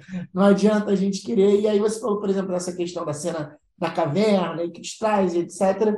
Mas também eu fico na dúvida de um lado de quando você começa uma história que ela é, é fantástica, ela é uma história de sci-fi, ela é uma história que flerta com alguns elementos que vão precisar é, de, uma, de um cuidado de produção, de arte, de efeito, é, por conta do gênero, por conta da premissa, por conta do início da história, o quanto que é interessante também, aonde que é interessante você começar a se lapidar, sabe? É durante Sei, o processo claro. todo, é, no início deixa de tudo que é ideia e depois corta.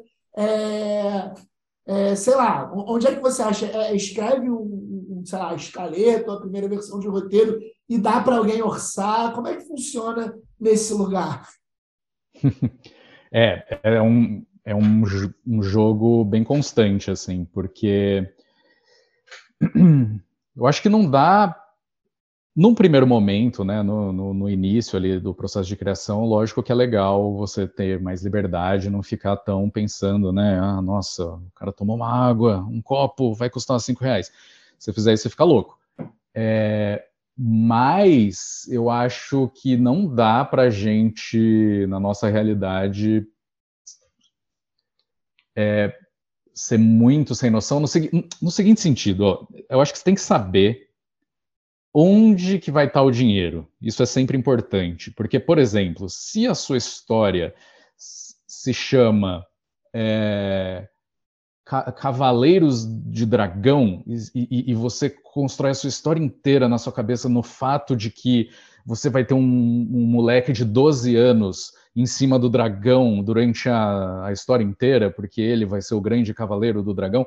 Cara, isso não vai ser feito, sabe? Ou, ou se fizer feito, vai ficar feio pra caramba. Não, não vai ter dinheiro para deixar isso bonito. Então aí, se, se isso tá na, na, na base, na premissa da coisa nesses termos, eu acho que aí você tem, tem que rolar uma certa autocensura mesmo, porque isso as chances disso ser produzido e depois e bem produzido são, são pequenas. Então é, é, vai ser trabalho jogado fora. Tem que pensar nisso também, né? Porque afinal isso aqui, eu pelo menos, né, é uma, uma profissão, é, é um meio de expressão artístico muito legal e, mas também é uma profissão que, se tudo der certo, alguém vai ter que filmar. É, por outro lado, tem coisas que escapam, né? A gente, eu, a gente não fica o tempo todo pensando nisso. Então, por exemplo, essa coisa da caverna, só como exemplo, né? Eu sei que não, não, não precisa. É, eu sei que é só um exemplo, mas é interessante. Porque a gente pensou, lógico, a gente punha um cenário novo lá, a gente pensava, pô, cenário novo, né? Vai. Será que vai ter dinheiro? Só que aí, por exemplo, nessa eu lembro, eu falo, não, acho que vai, é só tipo aquela caverna do final do Lost, sabe? É, que até o final do Lost é meio fake a caverna, mas enfim, né? Acho que não é muita coisa. Pega um estúdio aí, não é tão difícil assim. Mas então a gente propôs e insistiu um pouco na caverna, assim. Quando a caverna caiu, eu fiquei, fiquei triste. Mas começam a vir uns, uns outros argumentos que eu nem tinha pensado, de por exemplo, ó a caverna ela aparece só no episódio 7 e 8. É... Compensa mesmo a gente fazer um cenário inteiro que só vai aparecer em algumas cenas do episódio 7 e 8, que a gente pode pegar esse dinheiro para deixar essa outra parte aqui mais legal. Então tem essa, é, esse jogo. E aí a gente volta para onde investir o dinheiro, né? Onde, o que, que você vai chegar e falar, não, isso aqui é o cerne da série isso aqui é importante que fique legal, é importante que seja feito, senão não tem série, né? Senão, senão não tem história, não tem, não tem essa obra. É, tem que ah, saber escolher essas, essa, esses elementos e essas batalhas. Mas então No geral, a resposta é essa. No começo, sim, você tem mais liberdade, porque vai ter, vai ter que orçar, vai ter que, vai ter que fazer o, o plano de filmagem, a decupagem, tudo isso, e aí as coisas serão negociadas. É, e então você vai ter oportunidade de revisar. Mas se é uma coisa muito central para premissas da história, é mais difícil revisar. A coisa da consciência, por exemplo, imagina se a gente escreve um, uma temporada inteira com a Mila encontrando o duplo dela. E aí, de repente, ah, não, é muito caro fazer esse efeito do duplo, vamos fazer por consciência. Cara, você muda o drama da história, né? Você muda, não é uma coisa de efeito, não é uma coisa de locação. Você, uhum. você muda a premissa, o drama, a, a, a emoção da história toda. Então aí é mais complicado, aí tem, aí tem que tomar mais cuidado nessa decisão. É, ô Cássio, cara, é, vou levantar uma questão aqui que eu achei bem interessante, porque a gente já sabe que a gente faz uma pesquisa muito séria aqui, né, sobre os nossos convidados. E aí eu estava no seu Instagram, cara, eu vi que você postou, você fez uns posts recentes. você fez uns posts recentes, essa é a nossa pesquisa. Você fez uns posts recentes sobre, sobre uma, uma questão que, que eu achei. Assim, nunca vi ninguém recentemente, assim, eu não vejo muita gente falando sobre isso, né? Você divulgou ali no, no seu Instagram pela ideia de que personagens, não, não necessariamente os protagonistas, né, precisam se transformar, mudar uhum. ao longo da história, Sim. como é o caso da Mila, que você cita ali na sua visão. É, você até comenta que é uma cruz, tem sido uma cruzada pessoal sua, né? uma bandeira sua. Eu queria que você falasse um pouco mais assim dessa sua visão e também queria entender se essa foi uma questão que foi muito debatida durante o processo de desenvolvimento. É, foi, foi, então. é, essa questão da Mila, especificamente, foi difícil, porque a gente tem cara. Não foi nem que eu me recusei. Eu já estava na minha cruzada, né? Eu já falava, não, não, não vai dar certo e tal. É, e eu ficava defendendo e falando das personagens icônicas e para as coitadas da Janaína e Renata que tinha que ficar me ouvindo eu, eu discursar lá. Mas, mas é, a gente tentou e, e, e a verdade é que assim para essa história, para a estrutura da história que a gente estava criando, não é só nem que não precisa, não funciona muito essa ideia de que ah, a Mila tem que, né, eu, eu dou uma exagerada lá, mas é basicamente isso, né? A Mila tem que ser egoísta para depois aprender a ser generosa. A Mila precisa ser covarde para depois aprender a ser corajosa, né? Essas tem várias dessas dessas uhum. é, desses parzinhos que são os exemplos né? clássicos, uhum. né? E, e a, gente, e a, gente, a gente às vezes começava, tentava, sabe? Falar, bom, vamos fazer a Mila então no começo, ela ser meio, ah, ela gostar, ela não gosta muito de, eu nem lembro mais, mas ah, ela não gosta muito de viajar, ela é mais fechada, não sei o quê. Não, não funciona, sabe? Para daí contrastar, né? Aí, ah, é uma pessoa que, que é mais fechada e não gosta muito de viajar, e gosta do próprio quarto, ah, está no multiverso. A gente tentou fazer várias dessas.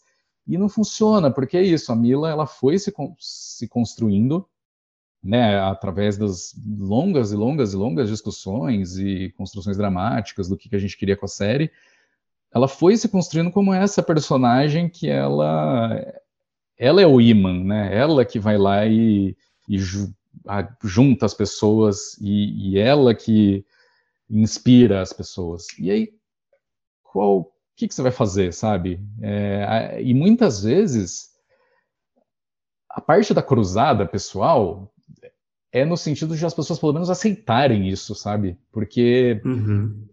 é, tá difícil fazer as pessoas aceitarem, é, porque todo mundo acha que falta, não, falta alguma coisa, isso é arriscado, isso é a gente está indo contra o manual de algum jeito. E eu não acho, eu acho que tem tantas histórias que, que seguem mais esse modelo é, do, do que do que as pessoas se dão conta, eu acho. E aí tem umas coisas, uma coisa que eu não, por exemplo, né? É, que, que eu acho até curioso, o Indiana Jones, do, do, o primeiro Indiana Jones, Caçadores da Arca Perdida. Uma vez eu estava discutindo isso com alguém, eu não lembro com quem agora, e eu falei, ó, por exemplo, o Indiana Jones não muda. E aí alguém falou assim, não, muda sim, porque no começo ele, ele fala que ele não acredita no sobrenatural e nas lendas da arca, mas no final ele fecha os olhos e ele fala para para Marion fechar os olhos, ou seja, ele se convence. E aí na hora eu até falei, ah, tá, vai, ele mudou nisso. Mas aí é, recentemente eu tava pensando nisso, eu falei, cara, quem em sã consciência, quando perguntado sobre o que é o filme Indiana Jones e os Caçadores da Arca Perdida, falam, ah, é sobre a jornada de um homem que aprende a acreditar no poder divino. É, isso não um é. Um homem cético. É, um homem cético. Isso não é a jornada do Indiana Jones. Olha, tem lá, eu sei que tem, e aí me, eu me dei conta de outra coisa também, que eu, assim, me dei conta, né? Uma dessas teorias, aí eu fico, a gente fica pensando sobre essas coisas e vê se vale alguma coisa depois. Mas que a principal transformação, na verdade, do Indiana Jones é em relação a Marion, é em relação à dinâmica entre duas personagens. É, porque começa o filme, né? Eles estão, eles já tinham tido uma história anterior, e aí nossa, eu falando, discursando sobre Indiana Jones aqui, mas vamos lá. Eles já tinham tido uma. Uma... tô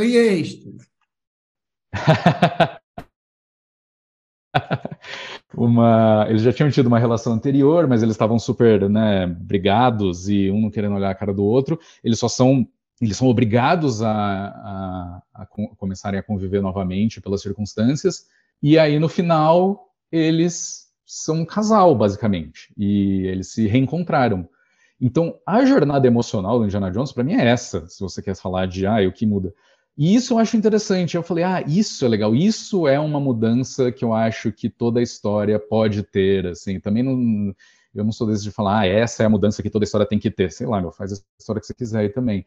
Mas essa é uma mudança, porque isso é, não exige essa transformação interna que, olha, sinceramente, eu tô meio cansado já, sabe? Ah, eu, eu não ligo para as pessoas, eu vivo pelas minhas próprias regras. Aí chega no final, ah, não, deixa eu abraçar aqui minha família. Ah, ok, é, é legal, mas é, não é só disso que vive o mundo da, da história. E eu acho que é, essa ideia de uma mudança definida como uma mudança entre relacionamentos entre as personagens e como que elas se encontram ou desencontram ou passam a, enfim, entram em certos acordos ou não entram em certos acordos, mas sem necessariamente que uma tenha que aprender que ela deve ser mais boazinha e a outra tenha que aprender. Não, como a dinâmica entre dois seres humanos. Isso eu acho isso é interessante. É mais, muito mais interessante do que essa ideia meio chatona, que eu acho meio chatona, de todo mundo precisa ter um arco. E, e, essa, e esse é meu manifesto de hoje. Cássio, tem uma coisa que eu estava até conversando com o Bruno antes de você chegar, que eu achei, eu acho muito interessante, até no início assim de, de, de Mila, eu queria saber é, como é que foi esse processo, acho, para chegar nisso, que eu acho que é, no primeiro episódio, e aí no segundo também vai tendo isso, ele vai, vai, vai vão acontecendo algumas vezes, é, uhum. existem várias pequenas perguntas que te, vão ficando sem resposta.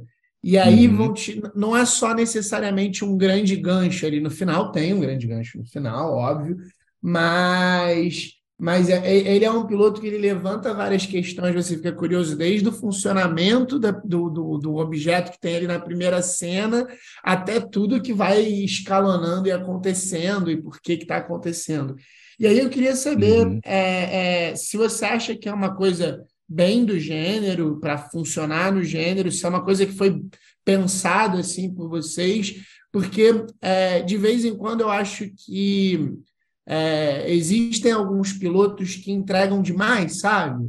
E hum, parece que uhum. quer explicar todo o universo, assim, quando, quando é uma coisa um pouco diferente. E eu, eu, eu achei uma coisa muito legal de Mila que ele tem é, uma coisa de conseguir estabelecer muito bem muitas coisas, mas te deixar com bastante dúvidas gostosas, sabe? Nossa, eu fico muito feliz de ouvir isso, de verdade. É, é, porque não foi de graça, não, cara. Isso aí dá, um, dá, um, dá uma trabalheira. É, essa coisa de é, explicar, mas também amarrar tudo, né? O Mila foi a série que eu trabalhei em que mais acontecia de, cara, a gente mudava alguma coisa na página 3 do episódio 2, e aí uma semana depois a gente estava lá no episódio 7 e falava, meu Deus, caiu isso aqui, porque a gente mudou aquela vírgula lá no episódio 2. E acontecia demais isso por causa dessa, porque a gente realmente fazia questão de que as coisas fossem consistentes, de que as coisas fizessem sentido, dentro, lógico, da, da lógica fantasiosa ali do Mila, né, da, dessa ciência um pouco é, que você consegue fazer numa edícula, na edícula de uma casa, né, lógico que tem todas as, as é, como chama isso, as, as convenções, mas não só isso, as ah, sei lá, esqueci. Ah, suspensãozinha de descrença. Isso, isso, né? isso, exatamente. Mas a gente fazia muita questão de fazer as coisas funcionarem e de é, passar essas informações na ordem certa e no momento que a gente queria. Então, meu, a gente fez tabelas, fez. ia lá, e ah, peraí. E, e, porque tem vários níveis no Mila, né? No Mila você tem o que, que o espectador sabe, que é diferente do que, que a Mila sabe, que é diferente do que, que a Elis sabe, e que é diferente do que os operadores sabem. Então a gente ficava meio maluco tentando manter esses pontos de vista é, consistentes. Então, ah, não, mas espera, espera, não, putz, isso aqui não dá, a Mila ainda não sabe disso. Já umas coisas que gente, o público já sabia, mas que aconteceram sem a Mila ver, a gente é, tinha que respeitar, claro e era, foi uma dor de cabeça e foi uma coisa muito planejada. É, se isso é uma, uma necessidade do gênero, não sei, acho que não necessariamente. O gênero tem essa ideia de ser uma coisa, não de ser, mas pelo menos ter esse elemento muito forte, que é um, são ideias, né, umas coisas mais racionais, de, de quebra-cabeças, né, conceitos que te intrigam e te fazem, ah, será que isso, será que aquilo, essa antecipação. Então, ele se presta muito bem a ter esses tipos de, de mistérios e de é, pista-recompensa e esse tipo de coisa. Se é necessário, acho, acho que não, não sei, mas é legal. Eu, eu adoro quando eu assisto coisas assim, então a gente quis fazer, quis fazer o nosso também. Cássio, a gente está se encaminhando aqui para o final do papo. É, a gente tem um bloco final, né? A gente daqui a pouco a gente vai entrar no bloco, fazendo as mesmas perguntas que a gente sempre faz. É, mas antes, só para encerrar a nossa, nossa conversa aqui, eu queria que você desse dicas. Não sei se você tem alguma dica assim, para novos roteiristas e roteiristas mais assim de início de carreira mesmo, que estão tentando furar a famosa bolha, né? É, o que, que você uhum. recomenda assim? É sempre difícil, eu sei que é difícil, eu sei que não, você não vai ter uma resposta pronta aí, mas o que, que você diria assim para animar a galera, de, de apontar talvez caminhos? É, como é que a galera pode se inserir assim no mercado, conseguir trabalho numa sala de roteiro? O que, que você diria? Bom, essa é uma pergunta bem difícil mesmo. O que eu consigo pensar é que talvez é, voltando um pouco até o início aqui da nossa conversa, esse caminho que eu fiz de ser muito eclético no, nas minhas, nos meus trabalhos, é, eu acho que eu só consegui fazer esse caminho pelo momento histórico em que eu comecei a trabalhar. Então não tem nada a ver com as minhas habilidades necessariamente ou com tem a ver com uma como o mundo, o Brasil, o audiovisual brasileiro estava e com uma sorte ali de eu ter é, conseguido entrar na, na sala, nas salas de roteiro que eu entrei. Então, é, eu acho que essa variedade toda não recomendaria hoje em dia, né?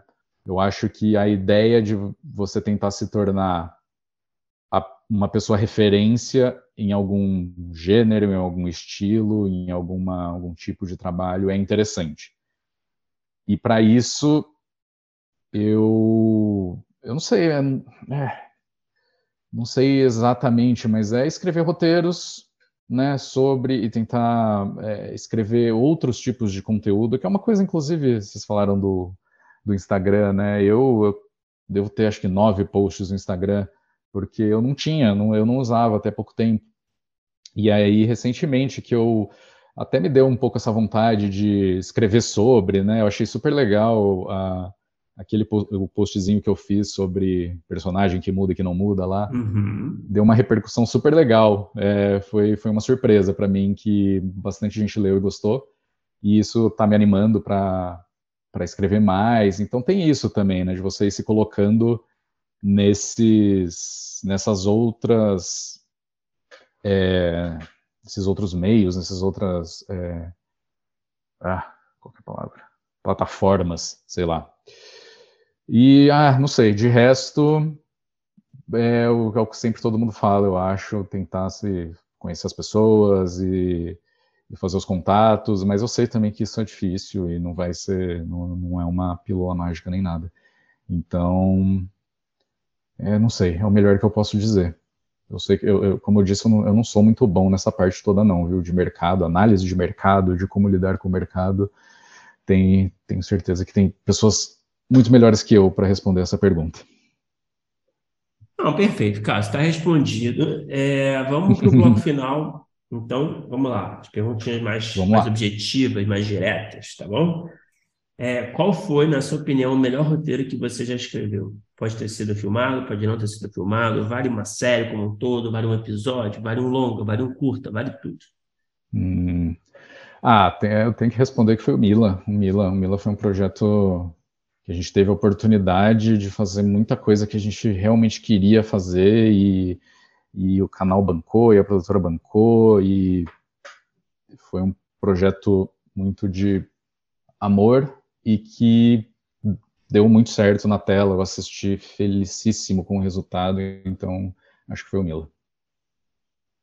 Cara, é só um parênteses aqui, que sempre que você tá falando Mila, agora eu tô lembrando da música do Netinho, e aí eu ah, todo mundo, é. E aí eu tô meio, opa, tá, é uma boa música mesmo, pode crer. É, qual é o pior roteiro que você já escreveu? Vale tudo também, pode ter sido filmado, pode não ter sido filmado, qualquer formato. Hum, vamos ver. Tô hesitando não porque eu não tenha escrito roteiros ruins, mas porque eu nunca pensei sobre isso. Deixa eu ver. É, sempre tem alguma coisa aí, talvez na faculdade, né? Esses curtas aí de de guerra, né? Como é que é? De...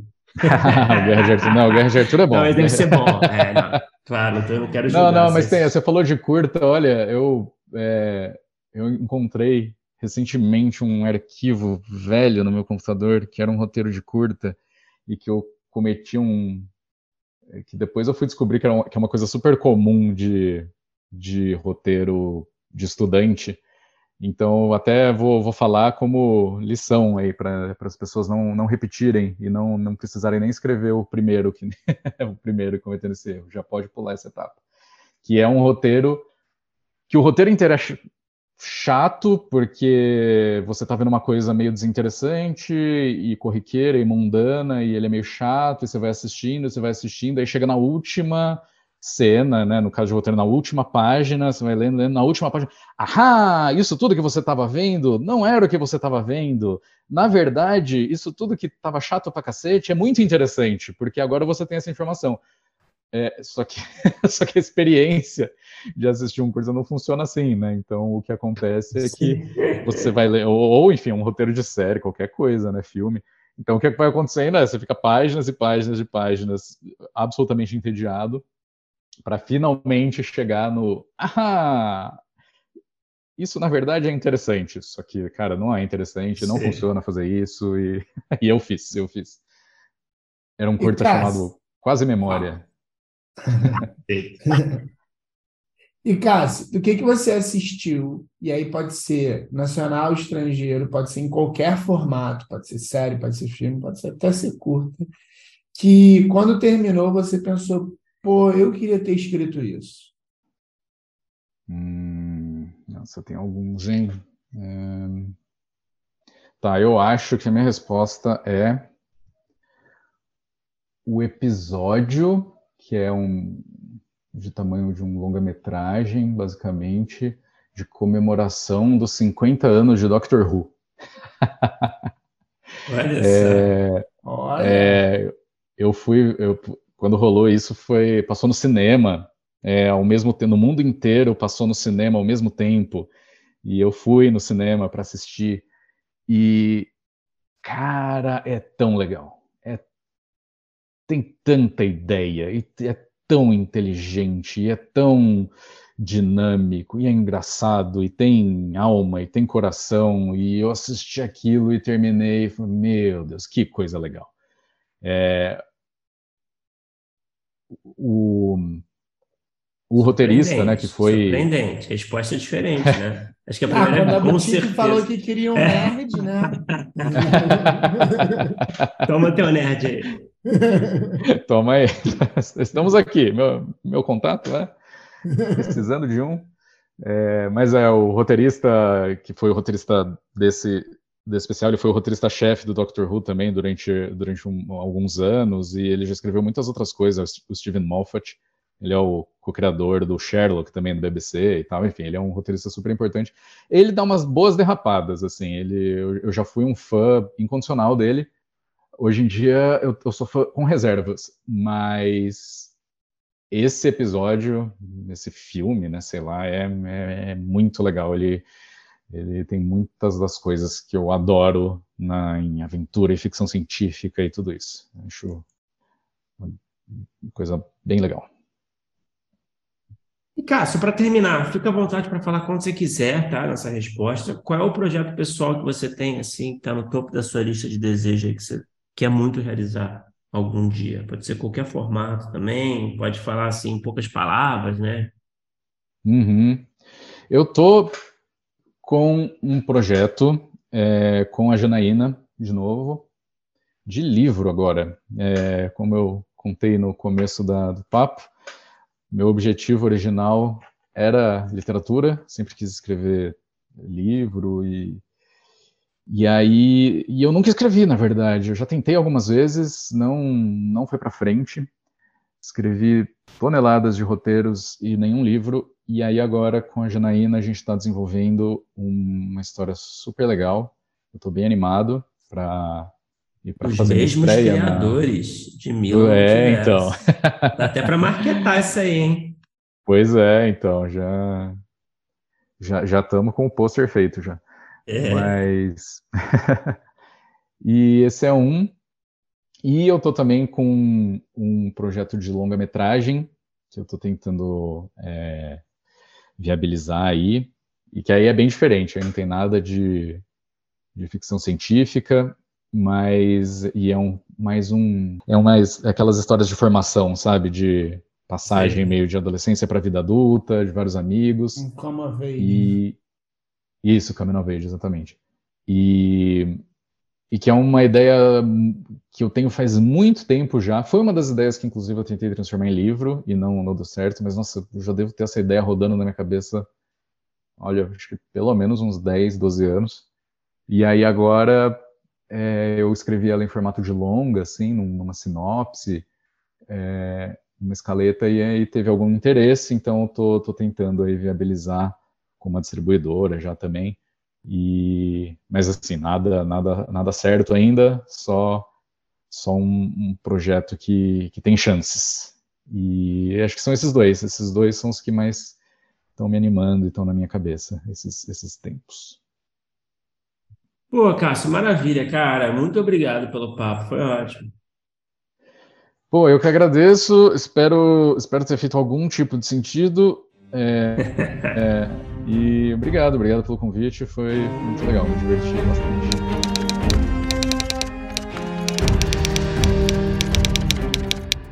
Opa, chegou até aqui?